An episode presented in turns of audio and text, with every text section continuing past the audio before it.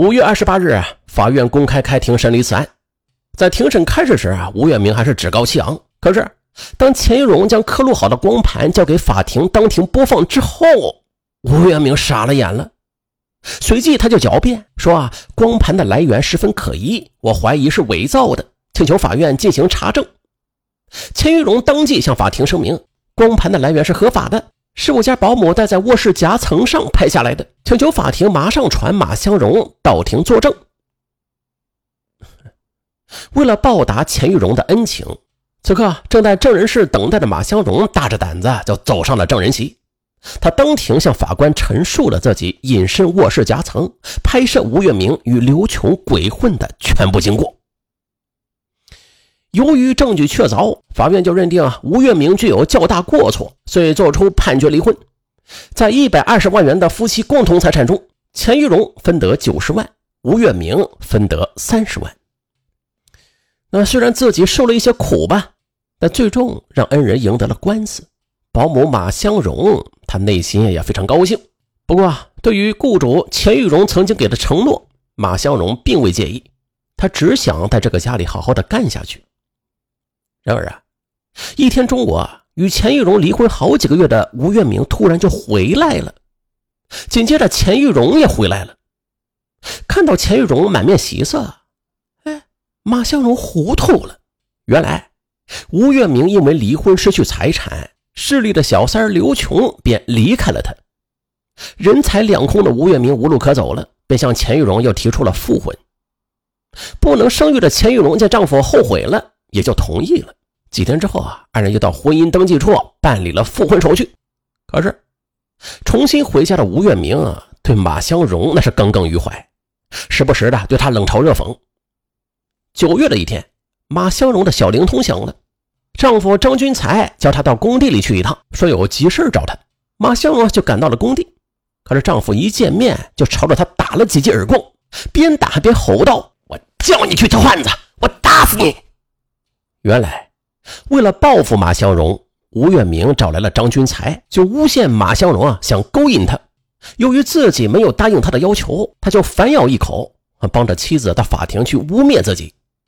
再加上上次十多天的时间里，张军才都没有找到马香荣，而且小灵通关机，那个时候的张军才就满怀狐疑。现在男雇主又找上门来，他便信以为真。马香荣向丈夫说出了事情的真相，可是张军才呢，却根本就不相信他。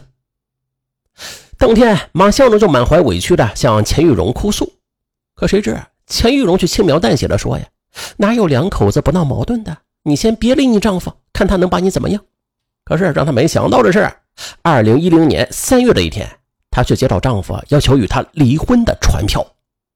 因为张军才态度坚决，二零一零年六月中旬，法院判决二人离婚，儿子张小雨由张军才抚养。婚离了，儿子被张军才带走了，男雇主吴月明赶走他的意图也是越来越明显了。而钱玉荣呢，为了与丈夫和谐共处，也不再维护他了。一连串的打击让马香荣啊，终于是病倒了。而更不幸的是，马香荣又被查出患了肝硬化腹水，必须住院治疗。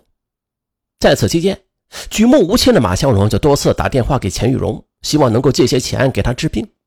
可是钱玉荣呢，却始终没有露面。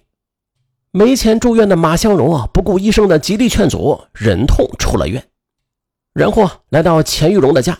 希望他看在以前的情面上能帮自己一把，可谁知啊，钱玉荣见到他之后，就急忙塞给他一千块钱，说：“从今天开始啊，你就不要在我家干了，你的病啊也不适合在我家干，你走吧。”马香荣没有接受这笔钱，他强忍着泪水离开了。走投无路的马香荣是万念俱灰，吞下了大量的安眠药之后，就晕倒在了路旁，幸亏有好心人及时相救。马香荣这才被抢救了过来。闻讯赶来的父亲老泪纵横：“香荣，你这傻孩子，天大的事情你可以想办法解决呀！你怎么能走这条绝路？你死了，你儿子怎么办？”听到父亲说起儿子，马香荣开始后悔自己的轻率之举。这时，他就想起了钱玉荣当初的承诺。几天之后。脱离险境的马香荣在父亲的陪同下来到钱玉荣的家。当满腔悲愤的马香荣将那份保证书复印件递交给钱玉荣，要求兑现承诺的时候，没想到钱玉荣竟然把他撕了个粉碎，还大骂道：“想不到你还挺有心计的啊！你对我不思报答不说，还想用这个东西来讹诈我呀！”眼见胳膊拧不过大腿，父亲只好拉着马香荣离开了钱玉荣的家，去寻求法律的帮助。九月二十日，马香龙一纸诉状将钱玉荣告上法庭。十月二十九日，法院公开开庭审理了此案。马香荣及其委托律师认为，被告为了获取丈夫出轨的证据，达到离婚时多分财产的目的，以书写保证书的形式委托马香荣搜集丈夫的出轨证据。该保证书啊是一份典型的委托合同。马香荣履行了合同，钱玉荣却拒绝履约。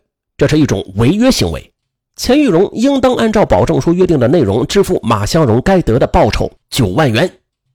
可对此啊，钱玉荣却针锋相对地辩论道：“那份保证书虽然是我写的，但事后马香荣并没有向我主张自己的权利，这就应是他放弃了此笔报酬。而当自己与前夫复婚之后，情势已经发生了变化，马向荣提出支付这笔钱，那是非常不恰当的。此外，作证是每一位公民应尽的义务，而不是权利。再加上取证行为是马向荣自愿的，他以此为由向我索取取证报酬的行为就违反了法律原则，因此原告的要求那是毫无道理的。法院经审理，则认为啊，《合同法》第四百零五条规定，受托人完成委托事务的，委托人应当向其支付报酬。因不可归责于受托人的事由。委托合同解除或者委托事务不能完成的，委托人应当向受托人支付相应的报酬。当事人另有约定的，按照其约定。嗯，也就是说呀，女雇主钱玉荣以书面保证的方式委托马香荣为其取证，该书面保证应视为一份委托合同，具有法律效力。根据权利义务对等原则，保姆马香荣也是履行了合同约定的义务，那就得依法享受合同约定的权利。同时啊，保姆马香荣的取证行为就导致了雇主钱玉荣在夫妻共同财产分割上受益。而依据公平原则，在保姆马香荣面临子离夫散、重病在身需要救治的情况之下，雇主钱玉荣啊，更是应当积极履行合同义务。二零一零年十二月六日，法院作出一审判决，由被告钱玉荣一次性补偿原告马香荣九万元。好了，本案就说到这儿，我是尚文，咱下期再见。